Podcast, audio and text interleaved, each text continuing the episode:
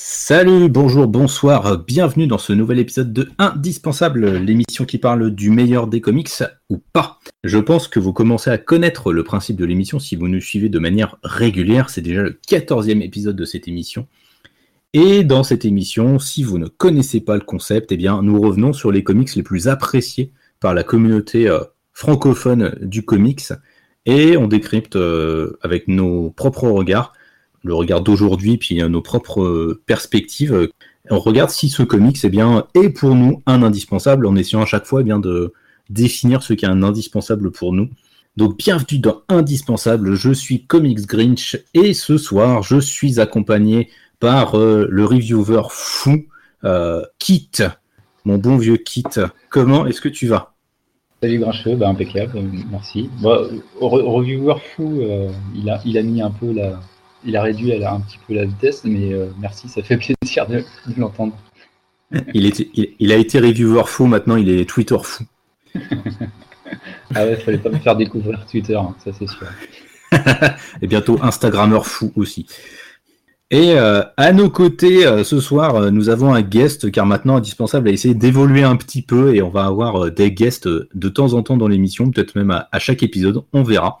Ça dépend sur, sur quoi on tombe et qui a envie d'en parler avec nous.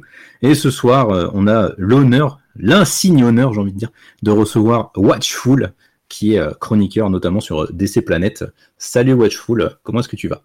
Salut, salut, ça va super bien. Euh, ça fait, beaucoup euh, pour ma petite modestie, hein, mais euh, ça fait super plaisir d'être là et surtout pour, parler d'une œuvre qui me tient autant à cœur. oui, ce soir, on va parler de Kingdom Come, un comics écrit par Mark Wade et, Alex Ross. Alors, je pense que Kingdom Come, tout le monde connaît aujourd'hui, plus besoin de présenter le récit, mais on aime faire les choses bien chez lescomics.fr et dans Indispensable. Donc, euh, on va faire un petit résumé et une présentation de l'équipe artistique autour de ce comics. Évidemment, vous l'aurez reconnu, il y a mon chat en guest aussi ce soir, comme euh, à quasiment chaque épisode. Donc, euh, ne vous inquiétez pas, s'il y a des miaou, ce n'est pas que je torture mon chat, c'est juste qu'il n'est pas content, c'est tout. Bref. Sur ce, je vais demander donc ben, un kit de nous faire un, petit résumé rapide de, Kingdom Come. Donc, de quoi donc Qu'est-ce que ça parle, Kingdom Come? Alors, Kingdom Come, c'est un univers qui se place dans ce qu'on va dire un, Elseworld. C'est un, récit qui se passe dans un futur possible de l'univers DC Comics, euh, où les super-héros qu'on connaît tous, euh, Batman, Superman, Wonder Woman et toute la team euh, de la Justice League, dans ce futur hypothétique, ont été surclassés et euh, une nouvelle génération les a petit à petit remplacés euh, dans leur tâche de, rendre la justice euh, dans le monde et aux États-Unis. sauf que cette nouvelle génération de méta-humains, toujours surpuissants, n'a pas la même, la même caractérisation et le même idéal de justice que, que leurs aînés et ils sont assez euh, extrémistes et destructeurs dans, dans leur manière d'opérer. Qui entraîne euh, un dommage collatéral qui très collatéral qui est une catastrophe euh, entraîne la mort de, de, millions de personnes.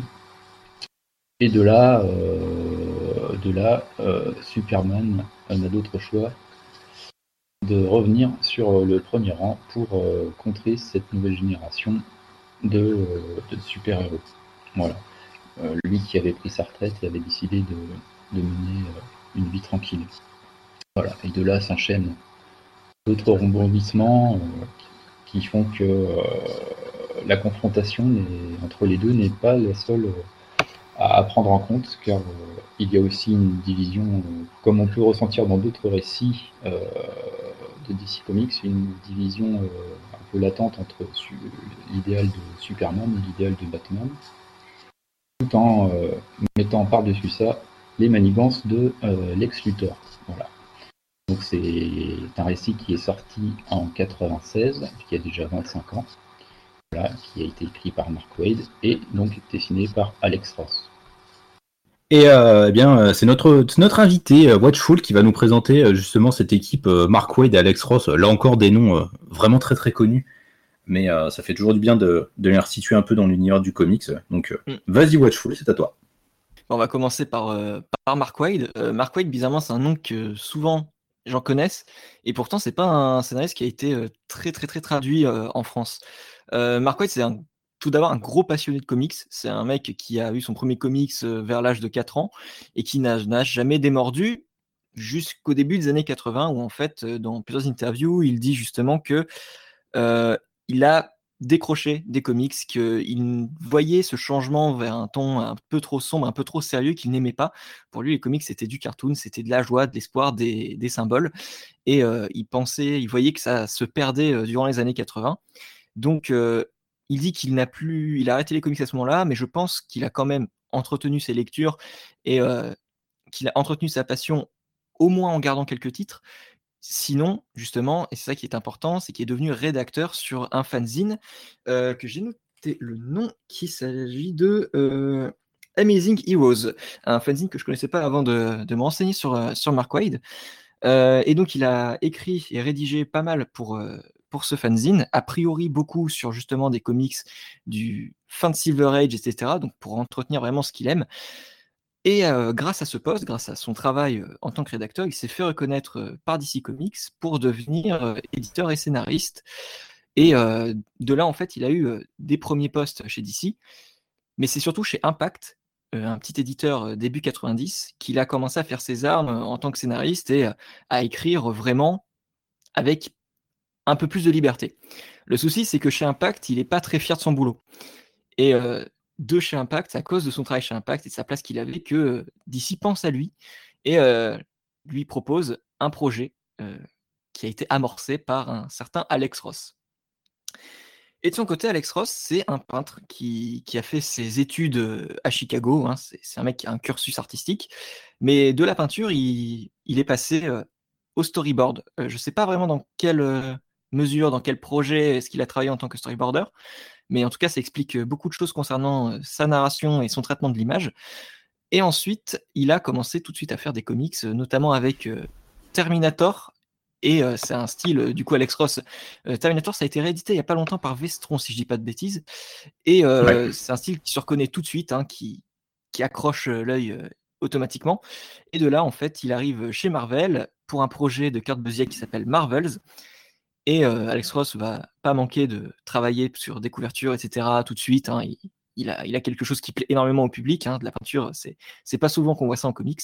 Et donc, DC cherche à avoir un contact avec, avec le bonhomme. Et comme Alex Ross, c'est surtout un grand fan des comics des années 60-70 et de tout ce qui touche aux super-héros de ces, époques-là, de son enfance, eh bien, il a un projet qui s'appelle pas Kingdom Come, mais qui va avoir ce, titre-là après sa rencontre avec un scénariste qui s'appelle Mark Wade. Eh bien, merci pour cette présentation euh, fort complète. Euh, du coup, Alex Ross, j'ai regardé un petit peu. Euh, en fait, il a été storyboarder pour une agence de publicité. Donc, en fait, c'est pour ça. Chercher côté film et série, dessin animé, parce que je sais que côté dessin animé, c'est un petit, c'est un petit enfant. Mais ouais, non, c'est vraiment euh, sur, le, sur la pub qu'il a été engagé en fait, et euh, apparemment ça n'a pas duré très très longtemps. Donc, euh. ouais. donc voilà. et Mark Wade, c'est vrai que bon, c'est un gros scénariste quoi. Enfin, il a écrit des tonnes et des tonnes de trucs. Il a notamment écrit un très long run de 8 ans sur Flash avec le, meilleur, le meilleur des Flash, Wally West. Voilà, c'est tout. Et puis, puis voilà quoi. C'est vraiment, c'est on peut dire que c'est un monstre du monde des comics et et c'est marrant parce qu'on avait fait un épisode sur euh, Kurt Busiek et je trouve que Mark Wade est un peu dans la même euh, tonalité que Kurt Busiek dans le sens où c'est un peu un espèce euh, j'aime bien les appeler les archivistes. C'est vraiment des mecs qui ont une connaissance mais encyclopédique de l'univers des comics et que ce soit chez DC ou chez Marvel quoi. C'est des mecs, c'est des monstres. Et ça, c'est justement pour ça qu'il a été pris en fait. Au départ, mm. il cherchait un scénariste, mais vu que Alex Ross voulait inclure énormément de personnages, il y avait personne pour pour réussir à supporter ça et à organiser ça. Et le souci, c'est que Alex Ross avait un projet, mais c'était vraiment beaucoup trop dense et ça faisait peur à DC. Par contre, il voulait pas perdre le, bah, dessinateur, qui, allait être vraiment un argument de vente de, poids. Et euh, il leur fallait un archiviste, comme tu dis. Et euh, Mark Wade, en fait, s'est présenté et euh, il l'écrit à la fin de l'édition Urban, où il dit justement qu'en fait, ça s'est passé lors d'un repas et qu'il a présenté une anecdote sur Jimmy Olsen qui aurait fait ses études dans je sais plus quelle université fictive de, du truc. Et en fait, le comment il s'appelle? Ah, je sais pas pourquoi j'ai Terry Goodkind en fait en tête, mais c'est pas du tout ça. le responsable éditorial de l'époque, tu veux, tu veux dire? C'est ça, c'est ça, c'est ça. j'ai plus le nom, mais bref, euh, il a été impressionné par cette anecdote-là. Il s'est dit, euh, même moi je le sais pas, donc euh, c'est forcément le mec qu'on cherche. Ouais, non, mais c'est ça, oui. Non, la... Enfin, l'édition d'Urban est très riche. Moi, j'ai une édition VO Black Label, donc c'est vrai que je sais pas trop si elle a été reprise dans l'intégralité. Ouais, c'est ça. Il y a plein de choses à la fin, il y a plein de choses au début aussi. Enfin, c'est une édition monstrueuse que DC Comics a ressorti là récemment euh, du Kingdom Come, c'est celle-là que j'ai. Et euh, enfin, il y a plein d'infos hyper intéressantes euh, sur la, toute la création en fait de la de la série quoi. Donc c'est c'est vraiment très très chouette. Eh ben écoutez, bah, je pense qu'on va passer directement un peu à, notre avis général sans spoil. Euh, voilà, ce que j'aime bien faire euh, aussi, c'est comment est-ce que vous avez découvert la série Kingdom Come? À quel moment, en fait, dans votre parcours de, lecteur de comics, euh, la série est arrivée, si vous arrivez à la resituer? Et puis, et puis voilà, après votre, votre avis. Bah, on va peut-être commencer par toi, JC. Alors moi j'ai dû découvrir quand c'était dans peut-être dans sa première édition française, donc c'était chez Célic à la fin des années 90. Euh, ça avait dû paraître en, deux numéros, je crois bien, il me semble. oui, oui, c'est ça. Ouais, ça doit être ça. Et à l'époque, j'étais plus euh, lecteur de, comics, mais euh, de la grande saga Galactic Star Wars. Donc, je n'étais plus trop dans, l'univers DC et, j'étais plus Star Wars et Marvel. On va dire plus Star Wars. Et du coup, j'avais dû le lire en, en magasin. Alors, je sais plus si c'était à la Fnac ou un truc comme ça. Donc je l'avais feuilleté, lu, et les dessins, bah là, c'est, je crois que c'était peut-être d'ailleurs là que j'avais commencé à découvrir Alex Ross, parce que je pense pas avoir lu euh, de choses de lui avant euh, Marvel, si j'avais peut-être dû le lire après. Et euh, bah à l'époque, voilà, je l'avais lu comme ça, donc j'avais quoi, j'avais 15-16 ans, donc je n'avais pas forcément le regard que j'ai eu ces dernières années sur l'œuvre.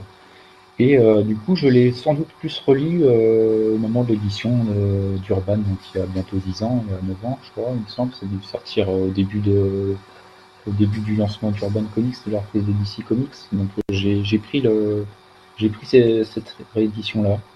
Et c'est vrai que maintenant, depuis on va dire depuis que je l'ai, on va dire 9-10 ans, c'est vrai que je me relis une, ou deux fois une fois ou une fois par an, une fois tous les deux ans. J'aime bien le sortir. Donc là, je l'avais peut-être lu l'année dernière ou il y a deux ans, je sais plus. Donc là, c'était l'occasion de le, ressortir pour le, faire feuilleter à nouveau, essayer de trouver un, une nouvelle lecture avec un nouvel œil. Voilà. Donc c'est à ce moment-là que je vais, on va dire que je vais pleinement lu et découvert vraiment euh, pleinement euh, avec l'édition urbaine. Ok. Bon, de toute façon, on n'a pas, enfin, on n'a pas vraiment besoin de le dire, mais c'est un récit que tu adores toi aussi. Hein. Ouais, ouais, tout à fait. Ouais, c'est tout à fait un, un, des, un des, on va dire des, une des grandes œuvres comics que, que j'adore. Et puis je peux toujours dire que même en ayant relu d'autres comics entre temps, et puis une dizaine d'années, euh, d'autres comics euh, qui ont peut-être marqué leur époque aussi, je, le considère toujours comme dans, dans mon top 5. Ouais. Ok. Et du coup, toi, Watchful, ça s'est passé comment? Ta, ta découverte de Kingdom Come? Eh bien, en fait, bizarrement, c'est les mêmes éditions que, que Kit, mais pas dans le même contexte, parce que j'étais beaucoup plus jeune. et donc, euh, à cette époque-là, effectivement, Semic l'avait publié de deux manières. Dans deux hors-série euh, kiosques, euh, qui, qui étaient très durs à trouver, mais encore accessibles côté prix. Par contre, les Semic Books dont il parlait, comme il n'y avait pas d'autres éditions librairie et donc on va dire luxueuse, alors que c'était pas vraiment très luxueux, hein, les semi books, hein, pour ceux qui s'en souviennent, eh bien, ça, partait à des prix astronomiques. Donc, je voyais les couvertures, je voyais les dessins d'Alex Ross, et quand j'étais gamin, je bavais devant parce que ça doit être magnifique. Et euh, un jour, je suis tombé dessus en, festival à Lille, et j'ai pu le feuilleter, mais je l'avais pas pris. Euh, je l'ai lu plus tard, mais plus tard, quand j'étais adolescent. Le problème, quand je dis là tout à l'heure que c'était une œuvre importante pour moi, ça l'est aujourd'hui, mais ça l'était pas du tout à l'époque. Parce que euh, je trouve, j'étais, j'étais adolescent et c'est pas quelque chose à lire euh, quand on s'attend à de l'action, quand on s'attend à quelque chose d'intense. Parce qu'on a des scènes intenses, d'action féroce, mais on n'a pas. Euh, enfin, le plus important n'est pas là. Le plus important est dans le dialogue et dans le message. Et donc, ça, c'est surtout un, une œuvre à interpréter plutôt qu'une œuvre à lire en tant que lecture détente. C'est une lecture détente, hein, mais, qui va entretenir une certaine réflexion derrière. Et pour ça, Kingdom Come, je l'apprécie beaucoup plus aujourd'hui, avec le recul, avec l'expérience, parce que ces thèmes, bah, on les connaît une fois qu'on connaît l'histoire du comics. Une fois qu'on connaît l'importance que, que cette œuvre a pour les auteurs dans leur parcours, parce que ça a été un, rebond pour, pour certains, un moyen de se faire connaître pour d'autres, et pour, pour Alex Ross d'affirmer un peu plus sa notoriété. Et tout ça aujourd'hui, bah, c'est important parce que ça nous permet de saisir vraiment l'importance que ça a les classiques dans les comics. Parce que on se dit souvent euh, les, vieux comics euh, ah c'est rigolo la censure ça les empêchait de faire des choses non ça les empêchait de faire certaines choses trash euh, parfois violentes et, en lien avec du contenu du contenu sexuel. Mais ça les empêchait pas de, de, raconter des histoires intéressantes. Et c'est ce qui défend ici Mark Waid c'est vraiment le l'essence du super-héros et pour ça, euh, j'aime beaucoup. J'aime énormément parce que c'est vraiment l'œuvre qui a réussi à capter, euh, qui, a, réussi à capter ce qu'on apprécie le plus dans une figure super-héroïque. Ok, eh ben, merci. Euh, bon, je vais vais clairement pas déroger à ce que vous avez dit. Euh, J'en rajouterai peut-être juste un peu. Alors moi, le contexte de découverte, eh ben, c'est une bonne question parce que je me souviens même pas. Enfin, je sais qu'en fait, je l'ai lu une première fois mais je sais même plus quand c'était. Je crois que c'était il y a vraiment longtemps. Euh, je pense que ça devait être il y a au moins 10 ou 15 ans. Ça, je crois que c'est quand je me suis, j'ai commencé vraiment à me remettre à fond dans les comics, parce que, enfin, c'était un comics qui revenait vraiment souvent euh, dans les mentions, donc euh, je me suis dit bon, faut que je me, faut que je le top. Et je pense que j'ai dû le choper dans une bibliothèque ou quelque chose comme ça. Parce que je sais que je l'ai, enfin, je l'avais pas physiquement là. C'est vraiment l'édition Black Label que j'ai racheté récemment. Euh, qui, qui, est mon l'exemplaire que je possède. Donc je sais que c'était pas un truc que j'avais acheté, mais du coup je pense que ça devait être dans une bibliothèque. Et euh, j'avais été euh, euh frappé par la, la richesse euh, du truc, mais frappé vraiment littéralement. C'est-à-dire que ça m'avait tellement frappé que j'étais complètement passé à côté. J'avais beaucoup aimé ce que j'avais lu, mais j'avais rien compris. Je eh ben comprenais rien. C'est ça, c'est ce que je voulais dire justement avec ma première lecture. C'était, je trouvais que c'était joli, mais je n'avais pas compris euh, tout le, rapport au texte, tout, ce qu'on va dire tout à l'heure. C'est ça, c'est exactement ça. Je, bavais devant ce Superman que je trouvais magnifique et c'est le plus beau Superman de l'univers. On, on, me l'enlèvera jamais de la tête. Mais je, enfin, vraiment, je ne comprenais rien. Et en plus, je pense que j'étais dans cette euh, conception très, très encore adolescente ou pré-adulte, euh, fanboy de Batman. Donc, j'aimais pas qu'on touche à mon Batman et qu'on en fasse un peu un méchant, euh, peut-être un peu, voilà, très frontal des fois. donc, euh, je sais pas. Mais du coup, j'avais vraiment ce, sentiment où je enfin, le souvenir que j'en avais, c'était un souvenir un peu désagréable dans le sens où j'étais vraiment euh, resté sur une impression de, ouais, d'un gros morceau, quoi. Et du coup, là, je l'ai relu, c'était vraiment, enfin, c'est que ma deuxième lecture, en fait, que j'ai faite, là, pour préparer le podcast. Parce que, voilà, je l'ai acheté il y a que quelques mois, le, le comic, c'est parce que je savais qu'on allait préparer un podcast dessus, donc, vu que tout le monde me casse les pieds avec ce récit dans le collectif, je savais qu'il fallait faire un podcast dessus. Et donc, euh, du coup, je l'ai vraiment relu là que pour la deuxième fois.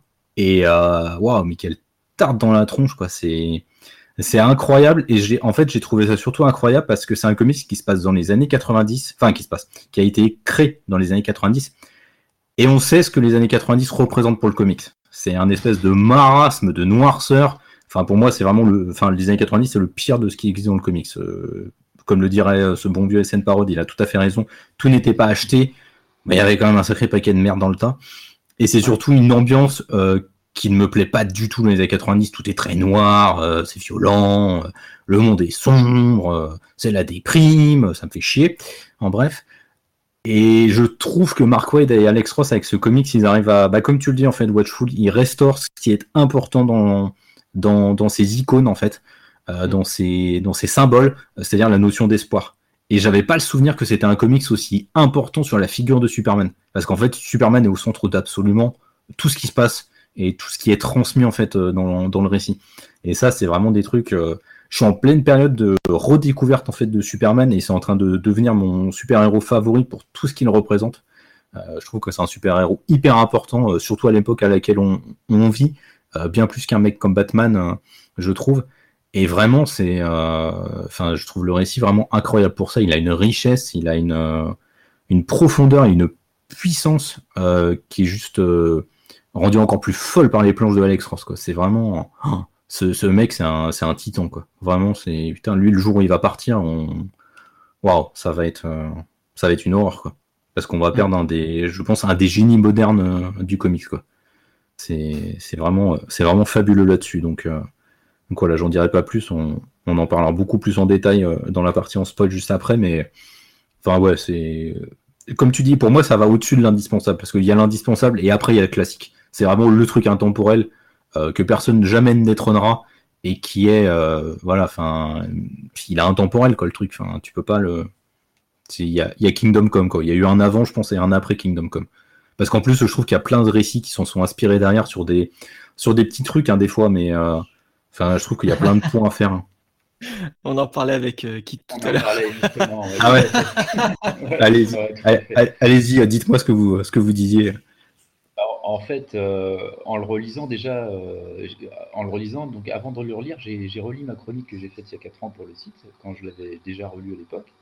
Et j'avais soumis dans ma chronique euh, le fait que euh, ce titre était sorti dix ans avant Civil War et que mm. euh, Civil War part sur un, sur un fait d'un accident entre super-héros et super-vilains qui cause des, des, dommages collatéraux. Et Kingdom Come, qui, a été écrit, qui est sorti dix ans avant Civil War, bah pareil, c'était enfin c'est pareil, c'est nos super-héros euh, nouvelle génération euh, extrême qui, euh, malheureusement, lors d'une mission qui tourne mal, cause un, dommage collatéral qui, crée la, mort de millions d'habitants et la destruction d'une grande partie d'un État américain. une preuve supplémentaire que Mark Millar est un escroc. Ah non, mais c'est pas fini. Ah. On peut pousser le délire encore plus loin, mais je sais pas, là, ce serait du spoil. Donc si on rentre en phase de spoil. Ouais, on va, on va faire ça après. Mais ouais, le, moi, le rapport avec Civil War, c'est clair. Ah Donc euh, voilà, c'est ce qu'on disait tout à l'heure en, off avant, avant l'enregistrement avec Baptiste, c'est que Marc Millar fait des bonnes œuvres, mais qu'il trouve toujours son inspiration euh, dans, au départ euh, dans d'autres œuvres. Et Kingdom Come en est la, preuve. C'est une preuve de plus à mon avis que c'est un classique. Je, je, troll bien évidemment en disant que Marc Millar est un escroc, même si je le pense très fortement. voilà. Ça c'est fait. là que vient le fameux grincheux, d'accord. ah, non, c'est pas, non, ça vient pas de là, ça vient de Batman v Superman, le, fameux grincheux. Ah d'accord. Voilà, j'ai tellement ragé contre ce film que j'en ai créé un alter ego que ma copine a, gonflé profondément. voilà, voilà. Euh, les mystères de l'identité euh, secrète se révèlent petit à petit. Euh, bah écoutez messieurs, je pense qu'on va passer directement au gros morceau, la partie spoiler. Ce, sera, beaucoup plus simple à mon avis pour aller, dans de l'analyse. Donc évidemment, comme d'habitude, si vous, n'avez pas lu Kingdom Come, alors déjà première chose, allez l'acheter. vraiment foncez, que ce soit le titre, l'édition d'Urban Comics, c'est super bien, il y a plein de bonus dedans, donc c'est vraiment très très cool. Sinon, les éditions VO sont aussi très chouettes, et puis je pense qu'ils se trouvent d'occasion très facilement aussi. Donc voilà, n'hésitez pas à aller le commander chez notre partenaire Excalibur Comics, ça lui fera plaisir. Il aura des colis à faire. Et, euh, eh on va passer euh, directement à la partie spoiler. Donc, euh, vraiment une analyse en long, en large et en travers des forces et des faiblesses, s'il y en a, de Kingdom Come. Mais je ne crois pas qu'il y ait de faiblesse dans ce récit. Bref. Bah, du coup, je ne sais pas sur quoi vous voulez partir pour commencer cette, cette analyse en spoil. On peut peut-être continuer du coup le, la discussion que vous aviez commencé en off sur les, sur les points. Bah, en fait, ouais, on avait juste euh, parlé de ce fait-là, du fait que, l'introduction du, comics est quasiment euh, similaire à celle de Civil War, hormis euh, le thème religieux et théologique, le fait de l'incident, l'incident collatéral. ouais, c'était c'était juste ça qu'on avait évoqué avec la mais du coup, j'ai repensé à ça et je me suis dit, mais mince, c'est vrai qu'il y a pas mal de similitudes. On a ce problème-là, dans un premier temps, avec l'origine du problème. Mais justement, ce qui était un peu en spoil, c'est que par la suite, on a avec euh, Superman l'idée d'enfermer les gens euh, qui euh, mmh. ont besoin, selon lui, d'être éduqués. et en fait, bah, c'est un peu ce que fait Tony Stark euh, par la suite dans, Civil War. Il, enferme les personnes qui refusent d'être recensées et de révéler leur identité secrète. Donc c'est une application. Enfin, on est, proche aussi d'un injustice en fait de ce Superman qui effectivement veut recréer l'espoir, mais il le fait de manière extrêmement radicale. Et du coup, c'est pas la bonne méthode. Et c'est ça qui va mener à une sorte de rébellion dans cette sorte de de, goulag en fait. Ils le disent clairement dedans, hein, c'est une sorte de goulag. Ouais, bah, c'est le terme anglais. Hein, euh. C'est ça, c'est ça. Mm. Et euh, à côté de ça, on a justement cette sorte de Captain America qui est euh, Batman, qui fait un petit peu cet homme qui infiltre pour se révéler à la fin comme une sorte d'opposé à, Superman. En fait, même s'il se rejoint à Superman à la fin, on voit qu'il y a quand même une opposition par rapport à Wonder Woman, etc. et des, non-dits qui créent des failles au sein Ah, je t'ai perdu, Baptiste. Ah, autant, euh, autant pour moi. Non, pas grave, t'inquiète pas. C'était peut-être juste moi qui a foiré. Non, c'était pareil. ok, ouais, du coup, tu disais, tu dis, en fait, je t'ai perdu quand tu parlais de Wonder Woman, du coup. Oui, euh, justement la fin de, Kingdom Come où euh, Wonder Woman et Batman euh, affrontent leurs ennemis en même temps, mais on voit bien qu'il y a quand même des failles au sein de l'équipe de, Superman parce que y a, même s'ils ont été très unis au, bout au départ, à la fin, on voit qu'il y a quand même des, cicatrices qui ne se referment pas vraiment mm. dans les relations. Mm. Bah, en fait, c'est intéressant, mais du coup, je trouve que euh, en fait, c'est plus intelligent que Civil War dans le sens où, alors je suis pas forcément d'accord avec toi. Je, je trouve pas que Superman ce soit Tony Stark. Euh, je dirais plutôt qu'en fait Wonder Woman est Tony Stark et à la limite, on va dire que Bruce peut être vu comme euh, Captain America et que Superman en fait est cette espèce de, de, noyau central entre les deux en fait. C'est-à-dire que comme il a perdu pied avec l'humanité depuis maintenant quelques années, il sait plus trop en fait quoi faire pour rétablir la confiance que l'humanité doit avoir en lui et de la même façon, il sait plus trop comment euh, avoir confiance en l'humanité. Tu vois Donc c'est, en fait, je trouve ça hyper intéressant euh, la manière dont Mark Wade aborde les choses parce que il utilise vraiment très intelligemment cette trinité euh, en utilisant vraiment très bien les, les basiques de ces personnages. C'est-à-dire que Superman est un parangon d'espoir, Batman est un mec pragmatique de ouf et Wonder Woman est avant tout et premièrement une guerrière. Donc je trouve qu'il utilise vraiment très bien ces, ces trois archétypes là et il les met bien en, opposition à chaque fois. une opposition vraiment euh, euh, très euh, philosophique en fait. Donc c'est vraiment, je trouve ça vraiment intéressant. ce qu'ils se reprochent les uns aux autres, finalement, c'est leur nature en fait. Ouais, c'est ça. C'est souvent ce qu'on retrouve dans d'autres récits au final. C'est ça. Il y a toujours une, sorte de, contradiction entre les trois parfois dans, plein d'autres récits, et c'est repris pleinement ici par Mark Wade. Ouais, bah oui, ça a été repris. Enfin, c'est vrai qu'on citait Injustice tout à l'heure. Clairement, Injustice euh, euh, peut y faire écho sur plein d'aspects. Euh, ça se voit aussi souvent dans les titres de Justice League, finalement, où on peut avoir cette opposition-là. Enfin, il y a, quand même certains titres de Justice League qui l'ont mis en, place aussi. Mais c'est juste que c'est intéressant parce que je trouve que Mark Wade, il se base, enfin, il fait vraiment du thématique. après, je pense que c'est aussi le format qui lui a permis ça parce que euh, je pense qu'ils étaient beaucoup plus tranquilles avec ce format euh, vers Kingdom Come, on l'a pas dit, mais c'est 4 chapitres de 50 pages, donc euh, c'est un format beaucoup plus large, beaucoup plus long, et qui sort vraiment des carcans habituels du comics. Donc je pense que ça permet vraiment de ne pas faire que de l'action. Et en même temps, heureusement, parce que je pense pas qu'Alex Ross ce soit vraiment le, le mieux quand il s'agit de mettre en place des grosses bastons. je pense qu'il est vraiment très bon pour montrer les regards, en fait. Euh, dans justement Justice, où ça a été aussi traduit en Justice League, euh, la promesse, euh, c'est surtout orienté action en fait. C'est justement, généralement, c'est comparé à Kingdom Come, mais c'est très orienté action parce que là, c'est vraiment du gros fan service où Alex Ross il s'est défoulé. D'accord, bah, je l'ai pas lu celui-là, tu vois. Donc, ok. Mais du coup, ouais, c'est intéressant parce qu'il y a ce, enfin voilà, il y a ce, vraiment cette, ce, ce, rapport. Mais c'est vrai que je trouve que c'est quand même Superman qui prend le qui prend rapidement le lead en fait dans les thèmes, je trouve. Euh. Mm. C'est vraiment pas un truc qui m'avait marqué au début. Oui, clairement.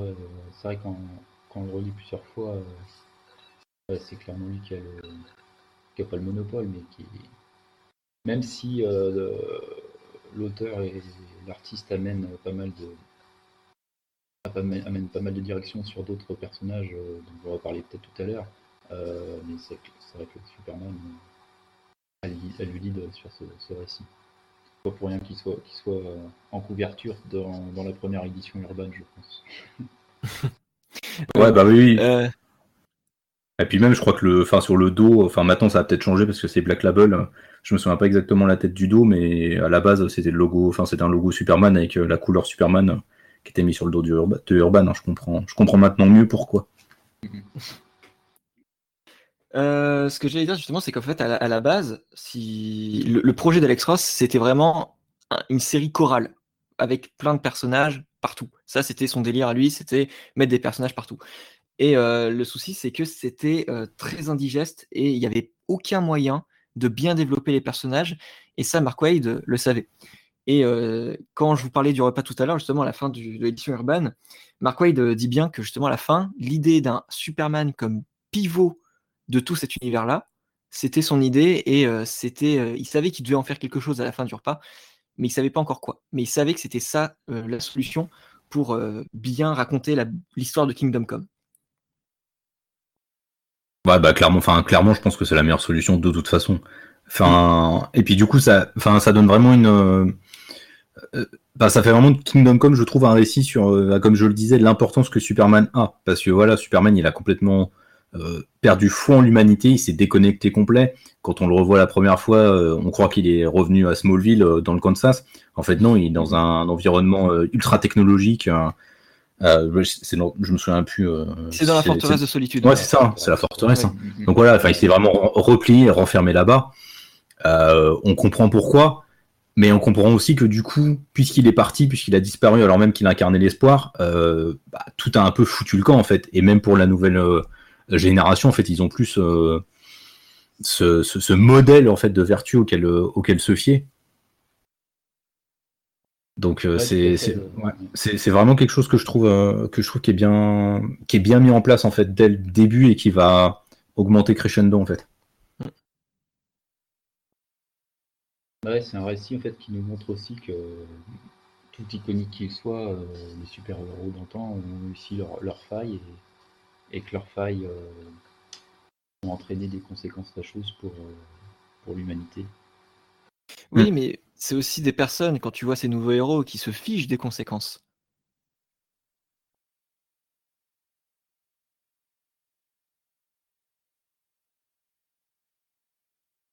Oui, c'est non mais oui, c'est clair. Euh, je sais pas si tu avais fini, mais enfin clairement. Et il y a un truc sur, la, sur cette nouvelle génération aussi, je trouve dans le dans le récit, c'est que elle, agit vraiment, mais comme des, enfin comme des, comme des espèces de d'idiots qui ont perdu tout, euh, tout lien en fait avec la, avec la réalité quoi. C'est, euh, c'est assez fou. Alors c'est parfois peut-être un peu caricatural la manière dont Mark Waid les met, les met en scène, mais en même temps c'est vrai qu'on ne sait pas comme ils ont plus forcément les modèles non plus parce que bah, Batman et Wonder Woman se sont un peu, euh, ont l'air d'être aussi eux détachés du rôle qu'ils devaient avoir à la base c'est vrai qu'on ne sait pas trop euh, dans quelle mesure, mais je pense que c'est des personnes qui ont une idée de la justice qui est un peu, euh, qui est un peu biaisée, mais c'est peut-être pas forcément une, une, euh, une si fausse appréciation d'une nouvelle génération qui n'aurait plus de, plus de guide, quoi. Et d'ailleurs, ça me fait penser. mais ça me fait penser d'ailleurs, c'est marrant parce que Mark Waid, donc il a, il a aussi écrit la série Champions chez Marvel, qui se base aussi sur ce truc avec une nouvelle génération de héros qui prend le lead, mais là qui prend le lead de manière inverse, c'est-à-dire que euh, bah, c'est au lendemain de la deuxième guerre civile entre les super-héros Marvel, donc euh, c'est une jeune génération qu'on a plein le, le taux que les vieux euh, se mettent sur la tronche en fait et ne soient pas capables de régler leurs différends et causent des dommages collatéraux dans tous les sens. Et donc eux ils se disent, mais non, enfin c'est à nous la jeune génération d'être plus responsable. Voilà, enfin c'est juste un, un, truc auquel je pense et c'est intéressant aussi de de voir l'évolution de Mark Waid dans sa dans sa propre euh, carrière en fait et les ponts qu'on peut aussi tisser entre ces différentes œuvres, c'est euh, c'est rigolo. Voilà, c'était juste une. Ouais, c'est vrai que j'avais pas pensé à, ça, d'autant plus qu'en fait, euh, Champions, ça répond à ce que Mark Waid a fait sur All New, All Different Avengers, où mm. je, alors je sais plus trop si c'est avant ou après l'événement standoff, mais il y a justement Miss Marvel, Kamala Khan, qui dit à, je crois que sa vision ou ou à Sam Wilson, que justement pour elle, c'était pas ça les Avengers. Les Avengers, justement, rendaient justice et ils faisaient pas, ils n'étaient pas la botte d'un gouvernement, ils n'étaient pas là pour euh, faire un bien, euh, juste rendre justice selon la loi, mais bien, enfin justement, rendre justice selon la loi et pas uniquement agir comme bon, comme bon semble à la personne, au héros. Et c'est de là justement que, que, vient cet esprit des Champions avec Miss Marvel et j'avais trouvé ça vraiment super intéressant comme concept. Ouais, bah c'est ça, non mais c'est ça. Bah, c'est après, je crois que c'est après Standoff, hein, parce que justement c'est avec toutes les conséquences de ça que mm. Miss Marvel commence déjà à péter un câble euh, et euh, commence à en avoir un peu ras-le-bol de, de, ce qui se passe chez la Avengers. Mais ouais, du coup, c'est vrai que c'est intéressant, parce que du coup, dans Kingdom Come, on a vraiment cette nouvelle génération qui, euh, qui va vraiment commettre des actes, commettre des actes pardon, sans, sans réfléchir en fait aux conséquences. tout ce qu'ils veulent, c'est arrêter les criminels de la. Ben, de la façon qui leur convient le mieux en fait est souvent la plus la plus facile et la plus simple. Mais simplement parce qu'en fait je pense qu'ils ont plus les modèles et plus les repères en fait. C'est aussi ça Kingdom Come c'est c'est la manifestation d'un monde qui de toute façon a paumé tous ses tous repères et euh, a paumé tout son rapport à la à la réalité et euh, au peu de comment dire de euh, de, de tangible en fait qu'il pouvait y avoir. C'est-à-dire qu'on a que des êtres avec des pouvoirs super impressionnant tout le temps. Donc forcément, quand tu as des pouvoirs super impressionnants, des fois, bah, tu, bah, tu fais les choses à ta façon et des fois, ça va, ça va, forcément, ça va forcément déborder. Quoi. Après, bah, quitte à revenir sur des personnages aussi, on parlait tout à l'heure de mm. personnages qui étaient pas mal mis en avant. Euh, donc bah, on, peut, on peut dire bah, éventuellement pour les, auditeurs qui ne l'auraient pas lu, euh, euh, bah, le lecteur sera pris en charge par, par un narrateur, par deux narrateurs même, on va dire. Euh, histoire de, s'identifier et d'avoir un, œil extérieur au récit. Euh, un narrateur qui est donc un, un, pasteur euh, qui s'appelle Norman McKay donc et qui et qui vient de perdre un, de ses un de ses une personne qu'il était chargé de, surveiller un ami qui disparaît de, de vieillesse un de ses paroissiens un de ses paroissiens tout à fait. Et, euh, donc, euh, à l'issue de, la mort de son ami, euh, ce pasteur hérite involontairement d'une sorte de, pouvoir précognitif où des visions lui apparaissent. et donc des, visions de destruction et des visions d'apocalypse.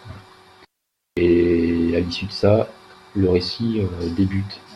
donc ce Norman McKay est amené à suivre tous les événements de Kingdom Come via euh, le spectre, euh, l'agent de la colère de Dieu, qui euh, un, grand personnage de DC Comics, hein, qui le transporte dans, tous les, dans tous les événements du récit. C'est une, manière d'apprendre le récit, d'amener une narration par le biais de, on va dire, d'un personnage inconnu. Et ce modèle de narration-là, il rappelle beaucoup euh, Marvels, en plus de, Alex Ross. Mais n'empêche, il est vraiment très bienvenu parce que, bah, comme à mon avis va le dire Kit, c'est ça qui va justifier et euh, rendre vraiment tout le naturel de cette lecture euh, biblique qu'a Kingdom Come. Oui, de toute façon, voilà, on peut après parler de, ouais, l'aspect religieux, déjà rien que par le titre, hein, Kingdom Come, c'est quand même. Euh, tout est dans le titre, hein, c'est euh, que ton règne vienne. Hein, oh bah oui, c'est une référence euh, biblique. C'est purement religieux. Et voilà. Et le fait que le récit commence par des visions d'Apocalypse et qu'on voit ensuite la Bible et puis l'Apocalypse selon Saint Jean, voilà, c'est une manière d'amener aussi un parallèle entre euh, la religion et euh, les super-héros qui sont sans doute vus par, euh, par les habitants de, cet univers comme des, comme des titans, comme des dieux. Alors que eux, justement, ne veulent pas forcément, pour la plupart d'entre eux, du moins pour la, vieille génération, ne, se considèrent pas forcément comme des dieux. Ouais, c'est ce que j'allais dire. Il y a aussi, c'est vrai qu'il y a cette opposition-là aussi entre les deux générations. C'est-à-dire qu'il y a vraiment la nouvelle génération qui, eux, pour le coup, se, se prennent pour des divinités et aiment être vénérés, j'ai envie de dire. Et euh, de l'autre côté, la vieille génération, dont Superman euh, en, lead, euh, refuse d'être considéré comme une divinité. Et bah, enfin, moi, c'est quelque chose que je trouve intéressant parce que bah, déjà avoir ce côté très religieux, avec, enfin, il y a plein de références religieuses. Et évidemment, il y a ce personnage spectateur des différents événements de la série qui est un pasteur. On a le spectre, le spectre dans le genre référence religieuse, ça se pose là aussi, parce qu'on dirait très souvent un ange de la mort, ou enfin cette figure encapuchonnée qu'on peut voir dans, dans, plein de dans plein de enfin qu'on peut qu'on peut apercevoir dans plein d'éléments religieux. Donc enfin déjà ça se pose là, mais c'est intéressant en fait je trouve parce que on a souvent cette tendance à, à considérer ces super-héros notamment chez DC Comics euh, comme des divinités. Moi le premier, hein, je, je m'inscris totalement là-dedans même si j'en suis revenu. Mais euh, c'est intéressant comme Mark Wade déconstruit un peu ce discours en disant non, c'est pas des divinités, euh, ce sont des mythes, d'accord? Ce sont des symboles très puissants, mais ce sont peut-être pas forcément des, divinités. Il faut peut-être aussi euh, remettre les choses en, perspective. C'est avant tout euh, des individus, quoi. C'est ce qu'on disait tout à l'heure. Mmh, et c'est surtout le, modèle qu'on choisit de suivre, et ça, c'est ce que j'adore avec le personnage de, Magog. Mmh. Magog, en fait, je sais pas si. Du coup, on avait pas. C'est vrai qu'on n'a pas beaucoup parlé de ce personnage. Il n'est pas si important que ça, en fait. En l'ayant relu, je m'attendais à ce que. Enfin, j'avais un souvenir d'un personnage qui était vraiment iconique par rapport à, à Kingdom Come, mais en fait, il, il, apparaît pas si longtemps que ça. Par contre, son ah, il apparaît pas long... ouais, il apparaît pas longtemps, mais son apparition, elle est majeure. Elle est marquante. Elle est vraiment marquante. Mm-hmm. Et euh, justement, c'est quelque chose de super intéressant parce que Alex Ross, quand il a créé euh, Magog, il avait dit que justement, il avait réuni tout ce qu'il détestait dans le super-héros des années 90, donc de l'époque. Et donc, euh, on retrouve chez Magog un magnifique casque avec des, sortes de trucs bioniques qui ne servent strictement à rien et évidemment les fameuses pochettes à la Rob Liefeld. Et j'ai enfin, j'ai remarqué du coup en observant bien qu'il est muni d'un d'un emplacement pour ranger un pistolet au-dessus de sa ceinture, chose qui ne lui sert strictement à rien puisqu'il a un seps qui tire des, lasers euh, destructeurs. Et, euh, mais il a quand même un flingue au cas où. Donc, euh, plus t'as de flingue, plus c'est cool. Voilà, et donc j'ai adoré cet effet-là, avec évidemment un, un œil avec des cicatrices à la câble, hein, tout est tiré de câble. Hein. Et mmh. j'ai adoré ah ce passage où justement Magog se plaint que Superman n'ait pas changé avec le monde. Et il lui dit après, ils ont choisi l'homme qui tue à la place de celui qui ne tue pas, et ils en sont morts. Et ça, c'est une petite case en fin de page. Et.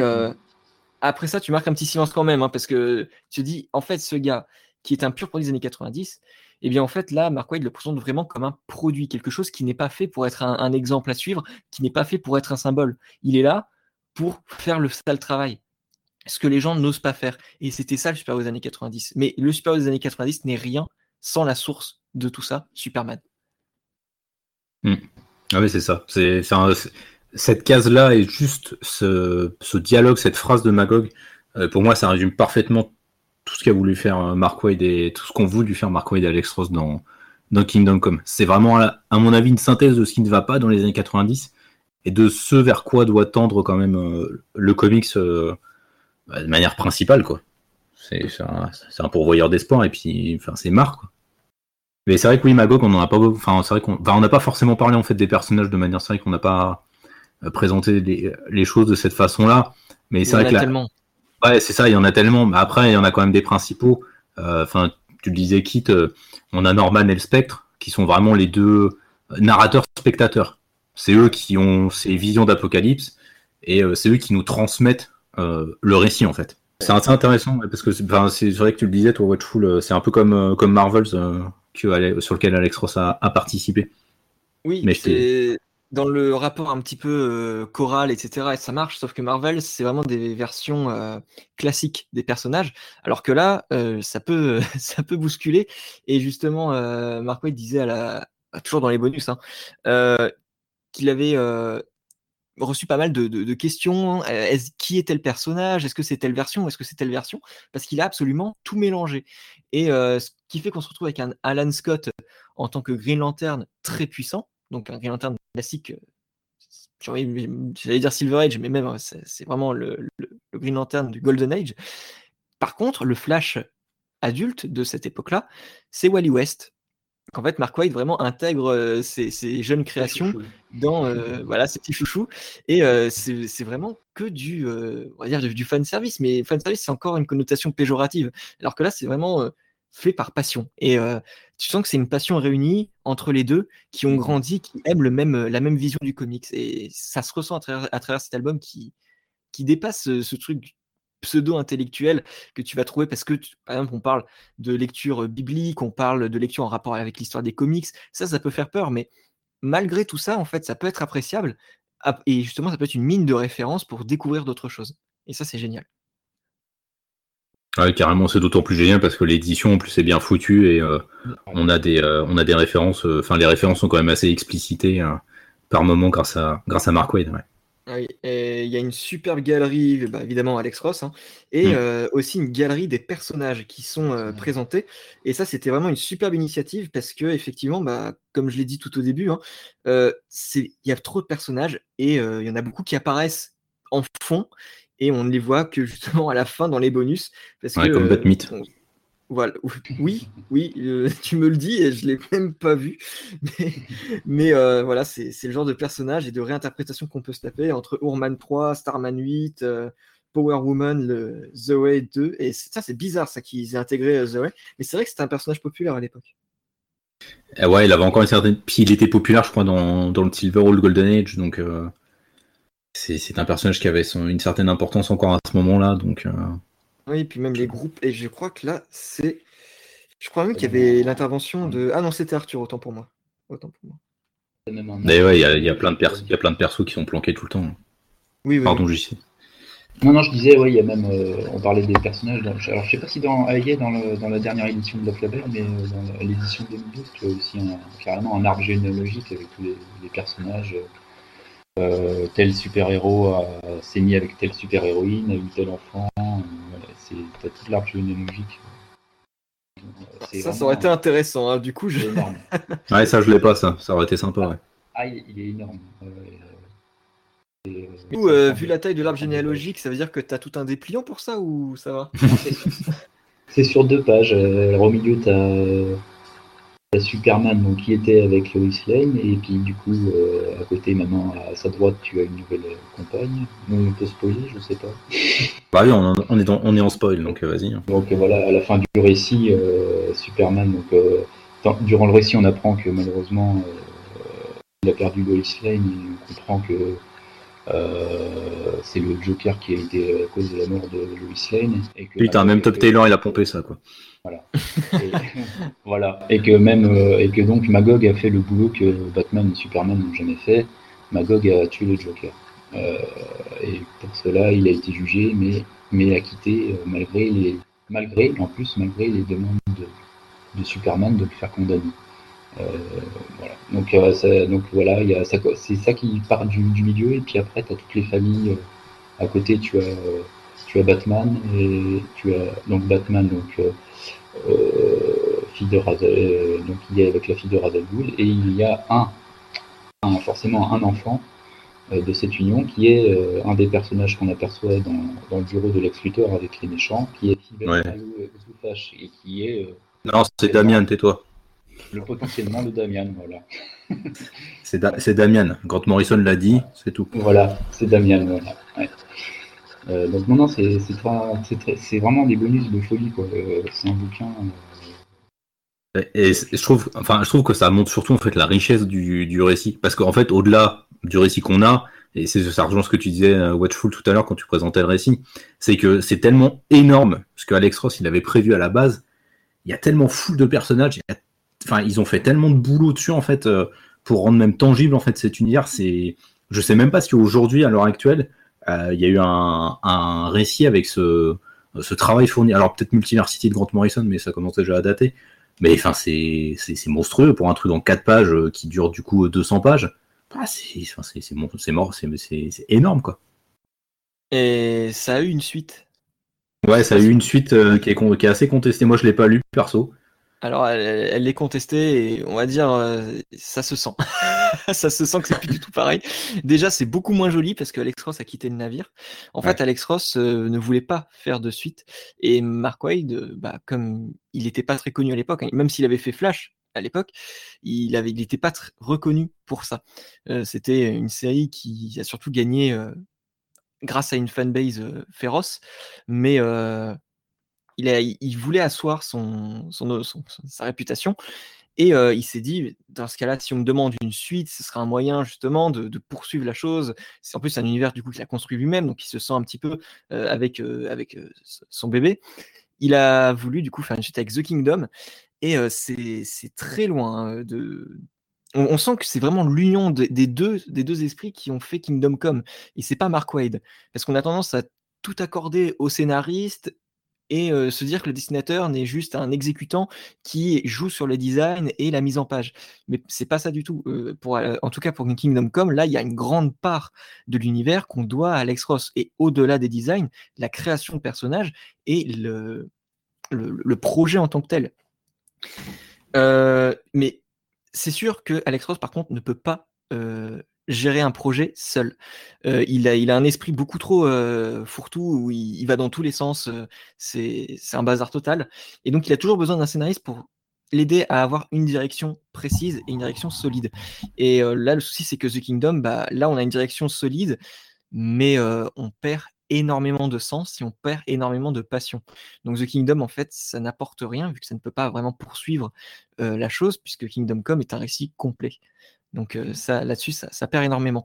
En revanche, euh, on, l'avait eu dans les recommandations euh, sur le, Twitter de, Kit, hein, notre community manager, qui avait, il y avait un membre qui avait recommandé un arc qui s'appelle The Kingdom Come de Geoff Jones et Dale Eaglesham dans les Justice Society of America de 2006 à 2011.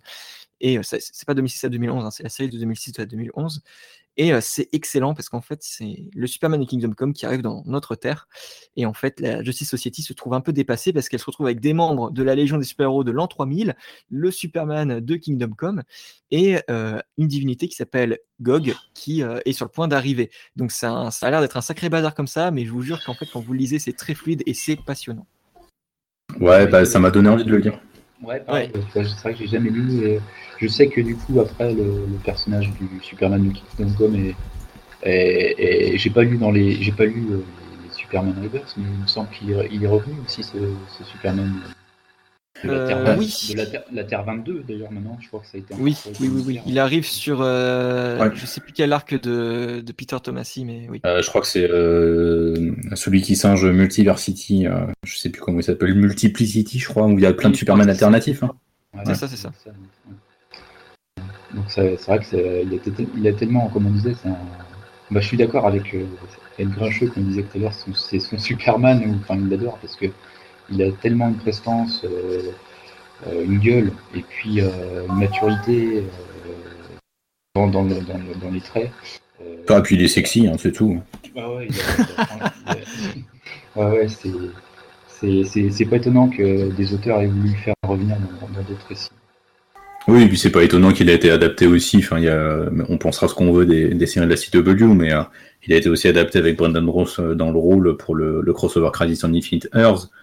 Euh, enfin voilà, c'est que ce Superman-là, Kingdom Come, il a quand même une, une grosse aura, quoi. C'est assez, assez spectaculaire. Et même là, la Grant Morrison écrit avec Michael Ranin une série donc, en ce moment VO, et le Superman qui est dedans faire clairement référence au Superman de Kingdom Come. Enfin, il a le même logo euh, S, euh, il a les tempes euh, grises et blanches. Enfin, voilà. c'est spectaculaire l'aura de ce, de ce Superman quand même. Hein. C'est vraiment incroyable. Mais je crois, parce qu'à mon avis, il représente vraiment la quintessence un peu de ce qu'est de ce qui est de ce qu'est Superman. Enfin, je pense qu'il représente vraiment Superman à son pic en fait.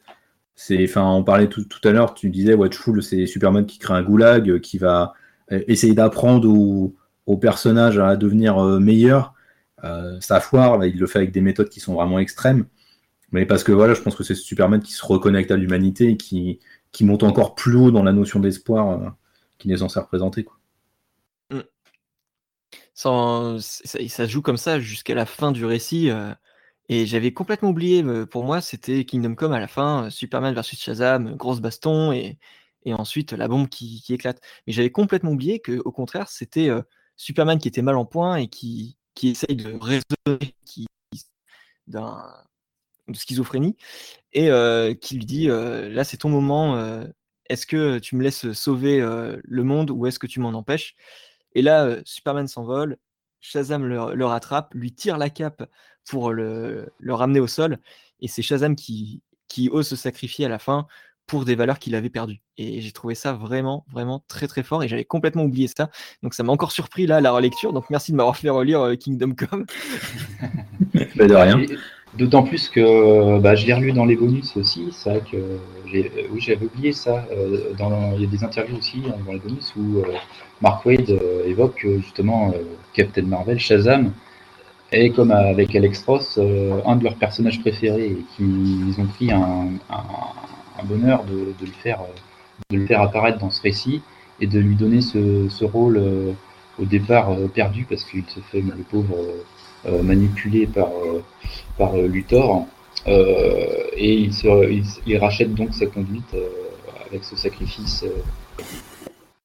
C'est intéressant en plus parce que je trouve qu'il utilise Shazam parce que les, enfin, les deux personnages sont quand même très liés, Superman et Shazam. Enfin, moi, en tous les cas, dans mon esprit, ils sont vraiment toujours très très euh, très connectés tous les deux. Enfin, ils représentent beaucoup. Enfin, ils ont, ils ont des pouvoirs monstrueux. Ils représentent quand même aussi des notions. Alors, bon, Shazam c'est un peu plus fun et un peu plus euh, déconneur dans l'esprit, mais ça quand même, ça, ça, représente quand même cette notion d'espoir et puis aussi ce symbole que l'adulte doit transmettre à, l'autre génération, parce que enfin, c'est ce gamin qui se transforme en un adulte surpuissant et qui doit agir comme un adulte et être responsable comme un adulte alors qu'il a juste euh, une dizaine d'années, le pauvre gamin. Quoi. Donc, euh, c'est toujours très, euh, très marrant et ça s'inscrit bien aussi dans la thématique de, Kingdom Come. C'est vrai que moi, j'avais complètement oublié. Enfin, je pense qu'en fait, à l'époque où j'ai lu le récit, je savais même pas qui était Shazam. Je ne connaissais même pas l'existence de ce mec. Donc, j'étais complètement passé à côté. Ça fait vraiment partie des éléments à côté desquels je suis complètement passé. Oui, mon chat. Et c'est. le, chat, Catwoman dedans, c'est pour ça, peut-être. Ah ouais, il y, a quatre relous là. Euh, Superman Shazam, en fait, elle date euh, de l'origine de, Shazam. Et c'est dingue, c'est qu'en fait, euh, l'origine, ils étaient censés être opposés, concurrents. Et plus ça va, plus on les présente comme, comme alliés. C'est vrai que c'est un duo qui fonctionne extrêmement bien. Est-ce que tu as lu Coup de tonnerre de Winnick? Sur ma liste de lecture, et j'aimerais beaucoup le lire. Il y a des retours mitigés, mais c'est quelque chose que j'adore. Mais en fait, c'est surtout décrit à cause des dessins de Middleton qui sont très particuliers. Mais euh, je trouve ça génial. Ouais, ça m'a. Enfin, je crois qu'on en avait fait une chronique sur le site. Je me demande si c'est pas. Euh, ça doit être Ch'ti. Je crois qu'on avait fait une chronique ou, euh, ou Talbot. Mais ça m'avait bien donné envie. Ouais, Puis, enfin, Shazam, moi, je l'ai vraiment découvert au moment où le film est sorti. J'ai lu pas mal de récits de lui en explorant plus loin que le seul récit de Jeff Jones. Et et c'est vraiment un personnage que j'ai appris à, beaucoup aimer, et surtout ça, tout l'environnement qu'il a en fait autour de lui. C'est il y a vraiment quelque chose de très riche et de très cool. Et là, ça m'a fait de la peine maintenant que je connais Shazam et que je suis vraiment attaché à lui de le voir se faire manipuler euh, euh, par, ce, par cet enfant et de Lex Luthor. C'était euh, c'était vraiment quelque chose de, très cruel. Ouais, surtout, que, surtout la manière dont il lui fait subir les choses. Ah, mais grave. Ouais, c'est pas, ouais, pas, pas, très beau. Alors, c'est moche. Hein. Puis, c'est rendu encore plus je trouve qu'Alex Ross est vraiment très bon là-dessus. Je sais pas s'il a déjà bossé sur un récit d'horreur, mais euh, il est vraiment très fort pour mettre des trucs euh, un peu, un peu malsains et bien bien les rendre euh, dans les images quand même. Bah, son Terminator, il lorgne un petit peu là-dessus, mais c'est pas vraiment de l'horreur. Ouais, ok. Enfin, je regarde. Bah écoutez, je sais pas si on a quelque chose d'autre à rajouter. On pourra, en fait, on pourra en rajouter des tonnes sur Kingdom Come sans jamais avoir fait le tour, je pense. C'est un peu tout le truc avec le récit. Bah, la conception a été dense, donc euh, en soi, si on veut tout analyser, l'analyse serait tout aussi dense et effectivement, on n'aurait pas fini. Ouais, on n'aurait pas fini, je pense que ce serait pas très intéressant. Euh, bah si, ouais, je voulais juste revenir, c'est vrai que j'ai abordé ça rapidement tout à l'heure, mais euh, sans forcément avoir votre point de vue là-dessus. Mais je sais pas ce que vous pensez justement de la question de la, divinité en fait dans le, dans le récit, dans Kingdom Come. Quel point de vue vous avez là-dessus en fait sur le, rapport que Mark Wayne instaure à, la divinité sur les super-héros en cas. Je pense que tout, est amené à parler justement de, de, Dieu, de divinité, mais que justement Wade, hormis le, titre accrocheur, euh, la narration faite par un spectre et par un, homme religieux, en fait tout est amené à nous montrer que, que des, que des méta-humains au pouvoir euh, quasiment divin euh, ont leurs failles comme des humains. Ils ne sont justement tout au contraire, ne sont pas des dieux. Et euh, c'est ouais, c'est ce que j'en c'est ce que j'en ressens personnellement de, mm. de ce récit. Et toi, Watchful, du coup, enfin, c'est quoi ton ressenti vis-à-vis de ça? Et enfin, comment est-ce que vous vous considérez les Parce que moi, je disais, euh, les personnages d'ici, je les ai longtemps considérés comme des divinités. Maintenant, c'est plus trop le cas. Je sais pas vous comment vous vous instaurez par rapport, enfin, comment vous êtes par rapport à ça. Oui, mais justement, en fait, la Kingdom Come, pour moi, c'est un Superman qui ne veut plus être un exemple, qui, ne veut pas de ce statut de Dieu parce qu'il ne se considère pas comme un Dieu. Lui, il se considère, comme on le voit dès le départ, comme un, petit fermier du Texas qui veut se cacher, qui, veut vivre seul et ne reconnaît pas dans ce monde-là. Et en fait, il accepte ce rôle d'exemple lorsqu'il se reconnaît dans, le reflet du monde. Et, et, là, ça ne marche plus du tout. Là, le reflet, du coup, va se retourner vers Magog qui ne le veut pas. Et sauf que, bah, du coup, c'est pas un exemple et c'est un cercle vicieux dans lequel c'est entretenu l'humain. Et le retour de Superman, eh bien justement, c'est une sorte de retour à l'ordre, mais ça veut aussi dire que l'homme ne peut pas se débrouiller seul. Et ça me fait pas mal penser, à, bizarrement, un, numéro de Superman Adventures, l'adaptation de la série animée, un numéro qui été écrit par Scott McCloud, où justement Superman décide d'en faire beaucoup moins pour l'homme et de le laisser se débrouiller. Parce qu'en fait, il s'est rendu compte que l'homme ne pouvait plus euh, agir seul. Il laissait les choses faire à Superman. Par exemple, ah, il y a ça qui coule, super, Superman s'en est occupé. Ah, il y a ça qui se passe, Superman va arriver. Et Superman est considéré comme disparu, du coup, parce que l'homme va devoir réagir à ses propres erreurs. Et euh, justement, les personnes se demandent pourquoi. Et justement, à la fin, on a la réponse Superman qui leur dit Le jour où je serai plus là, comment vous ferez? Et ben, c'est exactement ce qui se passe là avec Kingdom Come, sauf que là, c'est un peu l'après. L'après euh, sans Superman, qu'est-ce qui se passe? Eh bien, l'homme euh, sans Superman a du mal à, agir seul, il cherche des exemples. Ouais.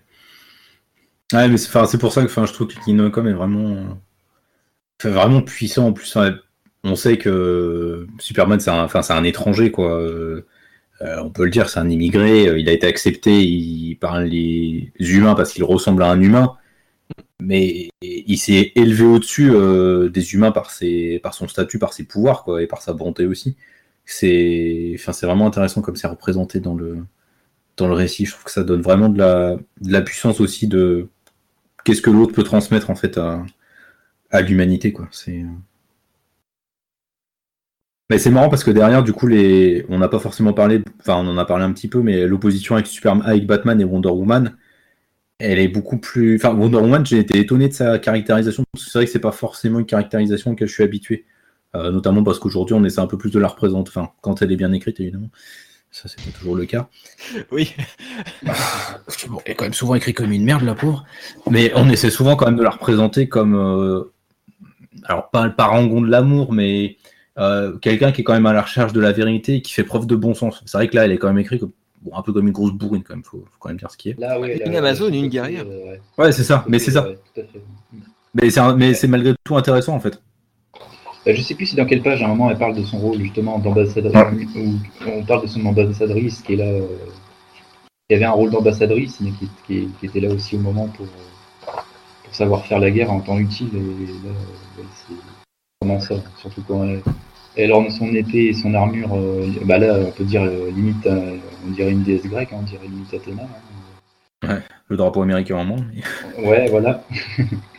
et ouais, là, il y a un côté aussi un peu, oui, tout à fait, on va dire divin, mais divin de, la mythologie. ouais, mais là, de la, mytho ouais, la mythologie grecque surtout. Ouais. tout à fait. Mais c'est intéressant du coup. Il a un côté, oui, oui c'est badass, tout à fait. C'est pas forcément et amour avec elle. non, bah non. Mais après, mais après, je pense que c'est aussi parce que justement, ça, enfin, je pense que ça montre aussi l'importance que Superman. On, parle beaucoup de l'importance de Superman pour l'humanité, et je pense que Superman a une grosse importance aussi pour la Trinité. Euh, enfin, il fait pas partie de la Trinité pour rien, quoi. Il a une influence majeure sur Batman, il a une influence majeure sur Wonder Woman. C'est-à-dire que Batman, qui était déjà pragmatique de ouf, il est encore plus devenu pragmatique euh, avec euh, Superman qui s'est barré, et Wonder Woman, qui était bah, qui, a, toujours été fluctuante entre ce rôle euh, ambassadrice de la paix, mais en même temps aussi ses instincts de guerrière qui font partie de son éducation d'Amazon. Et je pense qu'un côté a pris le dessus sur l'autre, en fait, parce que bah, Superman euh, était, avait disparu, donc cette, euh, ce, ce, modèle parfait, au moins idéal, était, était, parti. Donc on va dire que les bas instincts, en fait, ont, refait surface, même chez les super-héros, et même chez les super-héros de l'ancienne génération. C'est ça aussi qui est intéressant, je trouve. quand l'influence disparaît, du coup, on revient à un caractère beaucoup plus naturel et donc à un certain extrême. Et c'est vrai qu'il y a de ça, et surtout un rapport au monde où en fait bah, Batman s'infiltre dans ce monde et donc il est en contact direct avec lui. En tant qu'Amazon, Wonder Woman est en, léger retrait, mais subit quand même cette influence d'un monde qui, part en vrille, alors que Superman justement a conservé cette aura et cet esprit super-héroïque classique. Mmh. Et c'est vrai que je sais pas trop comment c'était. Enfin, Batman, si c'était sombre, mais ça a toujours été sombre. donc dans les années 90, pas forcément non plus. Superman, c'était. Si, ouais, je me souviens. Ouais. Batman dans les années 90, c'est Norm Breyfogle qui a inspiré la, série animée dans, ah, son style et dans son idée d'un Batman qui est toute une ombre entière avec juste des yeux qui des yeux apparents. Et après Breyfogle, on a Kelly Jones avec l'inspiration mm. gothique et caricaturale poussée euh, à fond. Donc non, c'était très très très sombre les années 90. Oui, non, c'est vrai, oui, j'avais oublié, j'avais complètement oublié ça. Et ça se ressent beaucoup d'ailleurs. Je me suis fait la réflexion dans certaines planches de Alex Ross où on voyait, enfin, je crois que c'est la première apparition des, des robots on voit juste les yeux qui brillent dans une rue complètement sombre. Je me suis dit, putain, c'est le générique, quoi. putain, il a tout pompé à la, putain, il a tout pompé à Bruce Timm, quoi. Ah, J'aime bien aussi ce, côté Batman, euh, donc euh, dans un futur hypothétique, qui euh, qui n'est pas forcément le Batman du futur hypothétique de Dark Knight Returns. C'est un autre, une autre interprétation tout aussi intéressante du, personnage dans, un avenir probable. sauf que contrairement à Dark Knight Returns où il est devenu la limite un paria et, euh, qui est traqué. Là, il, a carrément pacifié euh, Gotham en aidant la police avec ses drones et, qui, tout le monde sait que c'est c'est Bruce Wayne désormais. Mm. C'était vraiment intéressant d'avoir ce, cet aspect-là aussi de, Bruce Wayne Batman. Ouais.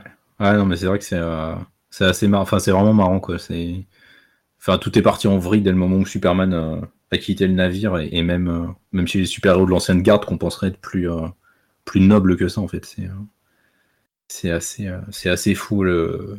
Enfin, vraiment, enfin, pour moi, de toute façon, c'est vraiment une incarnation parfaite de ce qui est, de ce qui est le comic des années 90. C'est, aussi pour ça que je pense que Kingdom Come est vraiment important comme récit parce que à la fois pour ce que ça dit des comics en en respectant l'histoire, mais aussi pour ce que ça dit de l'époque à laquelle ça a été, euh, ça a été créé. Quoi. Et ça se voit qu'Alex Ross et Mark Waid sont des amoureux de, de ce que représente le comics et aiment vraiment pas ce qu'ont enfin, ce pu faire des mecs comme Rob Liefeld ou, ou d'autres, enfin Eric Larson, Todd McFarlane, je pense que je pense que c'est des trucs qui l'auront pas plu du tout. Euh.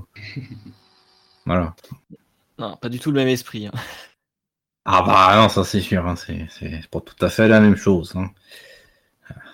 Mais en même temps, enfin, moi après je m'y retrouve forcément parce que j'ai un peu le même regard qu'eux euh, là-dessus. Enfin, moi le, Spider-Man de Todd McFarlane, je le porte pas du tout dans mon cœur. Euh, ah, moi j'aime bien. Moi justement, c'est ah il y, a un entre-deux où, par exemple, il y a des choses des années 90, d'un style des années 90. Euh, au-delà de la nostalgie, il y a quand même un, sacré apport, je trouve, chez certains artistes. Mais c'est vrai que les années 90, ça mmh. reste quand même une, bonne mélasse dans laquelle il faut vraiment vouloir euh, fouiller pour, euh, pour en ressortir certaines choses. Et euh, du coup, comme garde son sens, on ne peut pas tout enterrer de, mmh. cette école de chez Image, même si effectivement, Rob Liefeld, même Jim Lee, même si j'aime ses influences, mais j'aime pas forcément le, le personnage et, et, ça, et beaucoup de ses productions, parce que en dehors de ce qu'il a fait chez DC, j'ai vraiment du mal. Mmh. Et Eric Larson, euh, pareil, en fait, j'aime beaucoup le bonhomme, mais euh, j'aime pas forcément son, style. Ah bon, moi c'est pareil, j'ai relu récemment des épisodes de... qu'il avait fait de, Spider-Man bah, quand il a pris la suite de Todd McFarlane. Todd McFarlane, ça allait, même si je suis pas forcément très très fan du, style graphique. Voilà, Eric Larson, je trouve que c'est vraiment. C'est un, un, amalgame de, de crayonné dans tous les sens. Je trouve ça vraiment euh, souvent illisible. Alors c'est très carré, mais il y a beaucoup de fans, hein, tout comme Scott Collins. Et par ah contre, on digresse un peu, hein, mais Eric Larsen, au-delà de son dessin, c'est vraiment un mec très intègre et qui a un très bon hmm. esprit euh, là-dessus. Et je génial. Ah, je pense que les pères fondateurs, enfin, on digresse, mais les pères fondateurs de Image Comics, c'est quand même des mecs. Euh, bon, voilà, ils ont. Je pense qu'ils ont un bon, enfin, ils ont un esprit qui, euh, qui est suffisamment posé et clair, et je pense qu'ils ont... ont plutôt un bon esprit là-dessus. Hein. Et ils ont apporté beaucoup aux comics de toute façon qu'on le qu'on le veuille ou non. Hein. Voilà. Le Spider-Man de Todd McFarlane, je le vomis surtout parce que je trouve que Todd McFarlane, c'est un scénariste de merde. Mais c'est surtout ça mon problème en fait. Voilà, ça se discute. Hein. Voilà. C'est juste que je, trouve ça caricatural. Ça se discute et on n'est pas là pour parler de ça. On verra ça plus tard. Si on le fait. Ok, bah écoutez, euh, bon, je pense quand même qu'on a fait un bon tour, euh, un peu, euh, un peu parti dans tous les sens, mais en même temps, Kingdom Come c'est tellement riche, c'est compliqué de. On avait ce fil rouge de Superman et ses interrogations sur la foi, c'est vrai qu'on a un peu digressé à côté, mais voilà, je, pense qu'on a quand même fait un bon tour global de, Kingdom Come et de pourquoi, à notre avis, c'est quand même un récit qui. Alors moi personnellement, je vois pas de faiblesse dans le récit. C'est vrai que je, enfin, je sais pas, enfin, il y a quelques lourdeurs parfois et euh, je trouve que parfois les dialogues entre Norman et le Spectre sont pas toujours très très utiles ni très très intéressants. C'est pas les moments qui me plaisent le plus moi. Mais bon, à part ça, euh, c'est vraiment pour, pour, euh, pour être tatillon. Alors moi justement les, dialogues entre Norman et le Spectre, je trouve j'avais exactement le même avis que toi avant. Et là en le relisant, je me souvenais de j'avais cette sensation de bon un peu justement de lourdeur entre ces dialogues dans ces dialogues là et là, en fait, je trouve que ça apporte énormément de sens et de recul sur la situation. Et je trouve que c'est un sacré soutien et ça permet justement de souffler un petit peu, alors que le récit va, quand même à, un rythme assez soutenu. Et ça permet de prendre du recul et de, profiter un petit peu, de se dire, OK, il s'est passé telle chose, telle chose. L'apocalypse est en marche. Comment l'arrêter? Est-ce qu'il y a des solutions? Est-ce qu'il faut intervenir ou non? Parce qu'au final, il peut intervenir. Et ces interventions sont toujours vraiment très, très justes. Ça permet, de, comme tu disais, ça permet un peu de, poser le, le récit quand même, parce que ça fait est, vaste. Et puis après, si, si on pouvait dire éventuellement une petite, euh, une petite critique, c'est peut-être un peu trop euh, la foison des personnages. Moi, je sais que quand je l'avais lu adolescent, euh, je pensais que tous les personnages qui étaient mentionnés existait. Je savais, euh, il n'y avait pas la pléthore de bonus qu'on a eu maintenant, et puis j'étais pas forcément bien renseigné à l'époque non plus. Alors du coup, euh, les personnages, il y a beaucoup de personnages qui ont été créés par Wade et Ross, et euh, donc c'est vrai que ça fait une multitude de personnages entre les personnages existants de DC plus leur, leur, co-création. Donc c'est peut-être ça qui peut éventuellement, éventuellement un peu, mais après, non, c'est, faut pas forcément s'attacher à tout le monde non plus. Il y a tellement, je, là, je suis en train de regarder des pages, il y a tellement de personnages, même dans des petites, euh, des petites bulles. Il y a des briefings euh, entre les super-héros, là, des fois.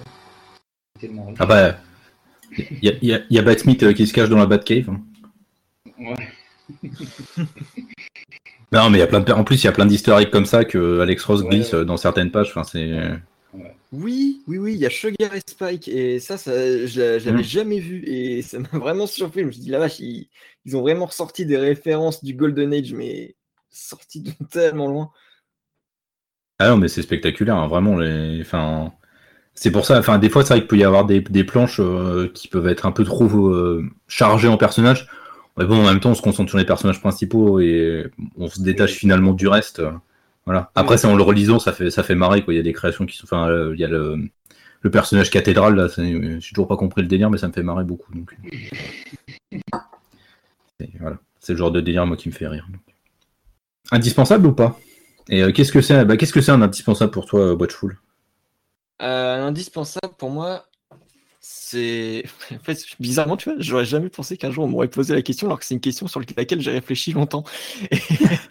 Et, euh, pour moi, c'est indispensable. C'est pas forcément un comics qui est connu. Voilà, Kingdom Come, évidemment, c'est pas le bon exemple, mais c'est un, un, comics qui m'a qui m'a marqué parce que je pense que autant on peut dire culte, euh, classique pour des choses qui sont des passages obligés euh, dans la lecture, mais un classique ou un récit culte, c'est pas forcément quelque chose qu'on va tous apprécier.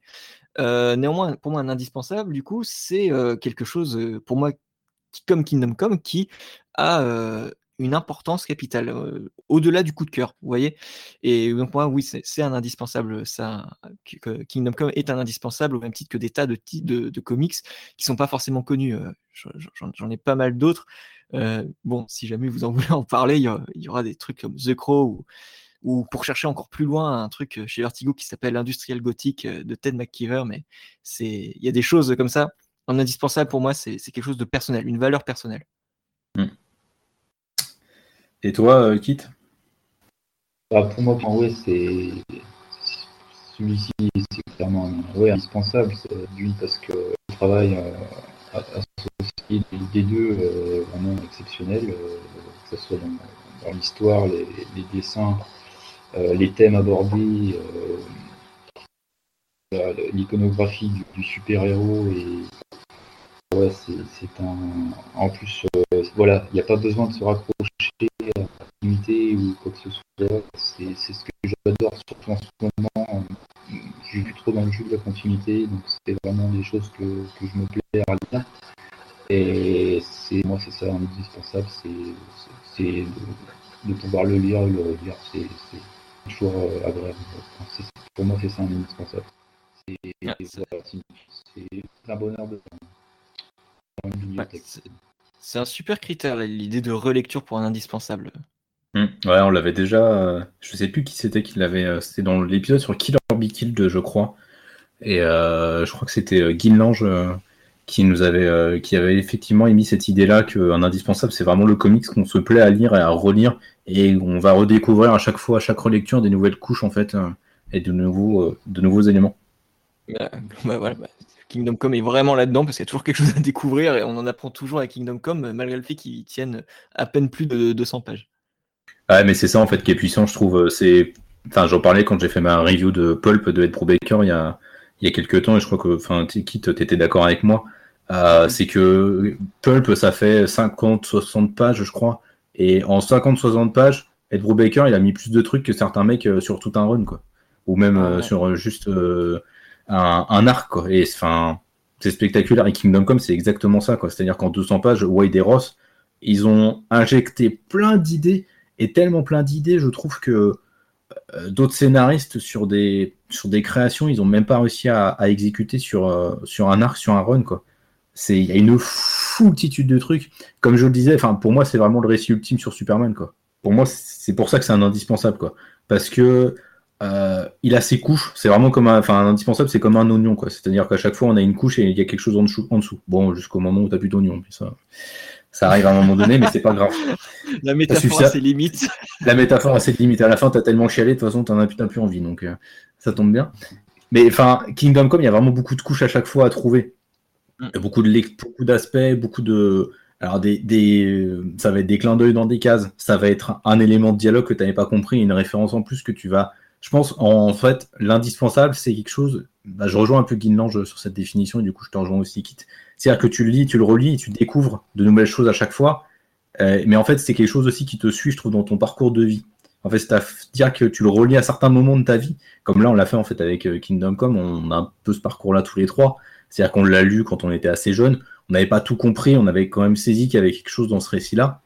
Et on le relit aujourd'hui et on se prend plein de trucs en fait en pleine face. Et je suis sûr que, alors je le relirai peut-être pas comme kit euh, tous les ans, mais si je le relis dans 3 ans, dans 5 ans, je vais me prendre, je pense, des nouvelles euh, cartouches en, pleine figure. Et ça va me plaire parce que bah, c'est ce que j'aime en fait euh, quand je relis une œuvre. j'aime avoir des, nouvelles strates en fait, et des nouvelles strates que je découvre parce que j'ai grandi, parce que j'ai gagné en maturité. Et c'est pour ça, ça c'est vraiment pour moi un indispensable. Clairement, là-dessus, et clairement là-dessus, Kingdom Come, il est, euh, il est pile là-dedans, quoi. Putain, qu'est-ce qu'on parle bien, dis donc. Oui. Hein mais oui, je... c'est ça l'expertise. Hein. C'est ça, c'est ça, c'est ça, l'expertise, lescomics.fr cross DC Planète. euh, bah écoutez, euh, messieurs, merci d'avoir euh, d'avoir participé, d'avoir partagé ce, ce moment. Ça a été, euh, ça a été génial. plaisir.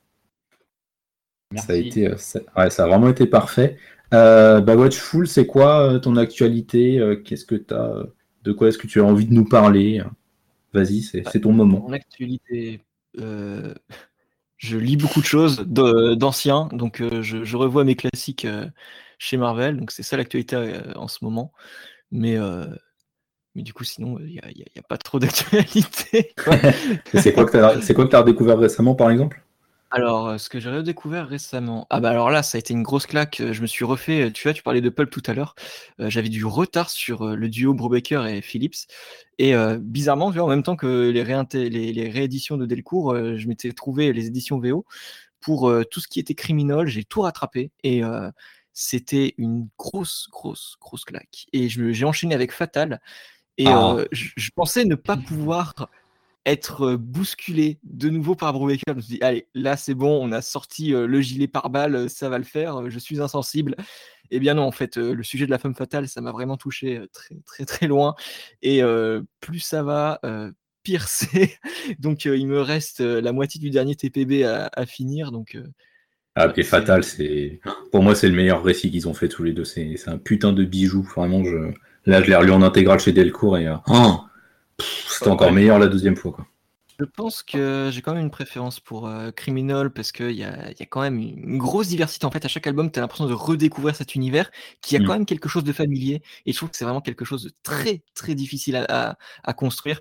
Et là-dessus, ça m'a vraiment fait plaisir. Et, et je pense qu'à la relecture, euh, peut-être que j'aurais quand même un, petit penchant pour Fatal, mais c'est vraiment deux choses qui, sont deux pièces magistrales.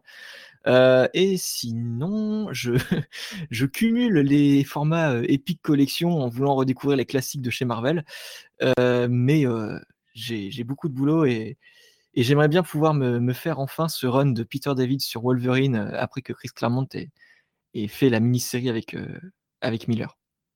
Ok, ah, je savais même pas que c'était Peter David qui avait pris le relais. C'était Peter David, ensuite c'est Larry Hama qui a bossé avec euh, Sylvestri. et autant euh, le run de Sylvestri, euh, je connais parce que j'adore Sylvestri.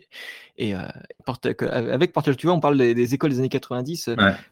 Sylvestri et Portaccio, ils n'ont pas fait que des choses bien, mais il y a des moments quand ils bossent chez Marvel, généralement, même si c'est stupide, c'est joli. Donc, Donc voilà, je suis tout ça et en gros, je voudrais récupérer l'époque Serval et la suivre dans l'ordre chronologique euh, que je n'ai pas pu euh, puisque je n'étais pas né. ok, très bien. Et, euh, toi, Kit, tu as, envie de nous parler de quelque chose bah, Je vais parler de. Bah, justement, vous étiez sur le Baker Philips. Là, du coup, il faut que je fasse. Je remets toujours à échéance, mais il faut que je fasse ma chronique sur le dérivé de Criminal. un été cruel. Un été cruel, voilà. Euh, je la fais, il hein, faut que je la fasse. Je vais la faire cette semaine. je vais te fouetter, t'inquiète. Euh, Alors on passe de du mec fou furieux de la review à celui je vais te fouetter, je vais te fouetter, t'inquiète pas, super. Il faut le fouetter des fois quitte pour qu'il se mette en route. Euh, il faut que je fasse aussi la, avec l'actualité la, chronique sur le graphic novel de, Dune que j'ai lu il y a quelques mois et hmm. je, voulais, je voulais la faire justement pour la, sortie du film qui arrive ah. C'est pas celle euh, pas dessinée par Patricia Martin? Euh, Ouais, tout à fait, avec la couverture de. Donc c'est, Le coucher de soleil, oui. Hmm. c'est, une artiste adorable. Ouais. Ah oui, tu l'as, tu l'as déjà rencontrée Je l'ai rencontrée à Lille, elle est, elle est géniale. Patricia Martin. C'est, c'est, un, soleil. Ouais, et du coup, bah, sinon, en ce moment, niveau lecture, je me, je me remets et mets, je mets à niveau. Euh, sur du Moon Knight euh, chez Marvel parce que j'avais lu les euh, dans le passé euh, Moon Knight mais je m'y remets parce que j'avais décroché de ce personnage et du coup je vais revoir aussi les, les, les runs un peu plus récents de Moon Knight j'ai quelques bouquins à lire et du coup aussi bah, j'attends demain à 9h mon petit épisode de What If ah. Effectivement. Bon, D'ici à ce que l'épisode soit sorti, ce sera certainement fini, mais effectivement. Et donc toi, et donc toi, le, grincheux? Euh, bah écoutez, moi j'ai là récemment, j'ai, enfin là je viens de finir du coup de lire euh, King Black parce que j'avais euh, donc acheté la fin du run en, VO et donc c'était c'était vraiment très très bien. j'ai trouvé King Black un peu trop popcorn à mon goût sur la fin, mais Venom se conclut de manière assez magistrale. Et j'ai vraiment très très hâte de voir ce que Alewing et Ramvi vont faire du nouveau statu quo que Doniket a posé. Hmm. Parce que ça promet des choses assez intéressantes, surtout avec Alewing et Ramvi. Euh, Ramvi, c'est vraiment l'auteur, euh, le meilleur auteur en ce moment, à mon avis, euh, dans le comics. Euh, Wing, c'est juste un bonheur à chaque fois de lire ce qu'il fait. Donc j'ai vraiment très très hâte de voir ce qu'ils vont faire tous les deux.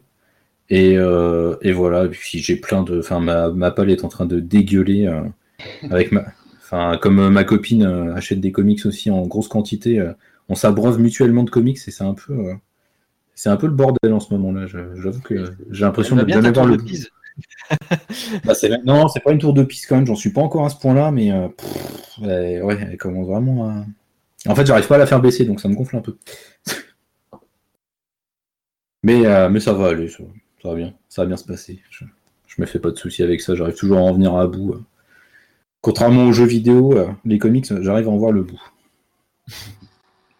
Voilà, voilà. Eh bien, écoutez, euh, on, va se, quitter là.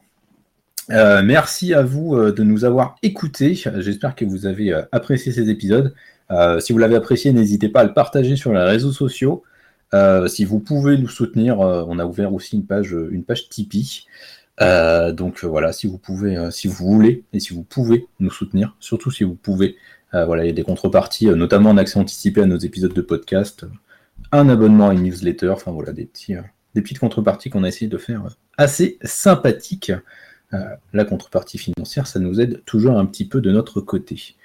Eh ben, écoutez, c'était Watchful de DC Planet, Grinch, Comics Grinch et Kit Fisto de lescomics.fr dans Indispensable sur Kingdom Come. On vous souhaite de bonnes lectures et on vous dit à très bientôt. Ciao, merci. Salut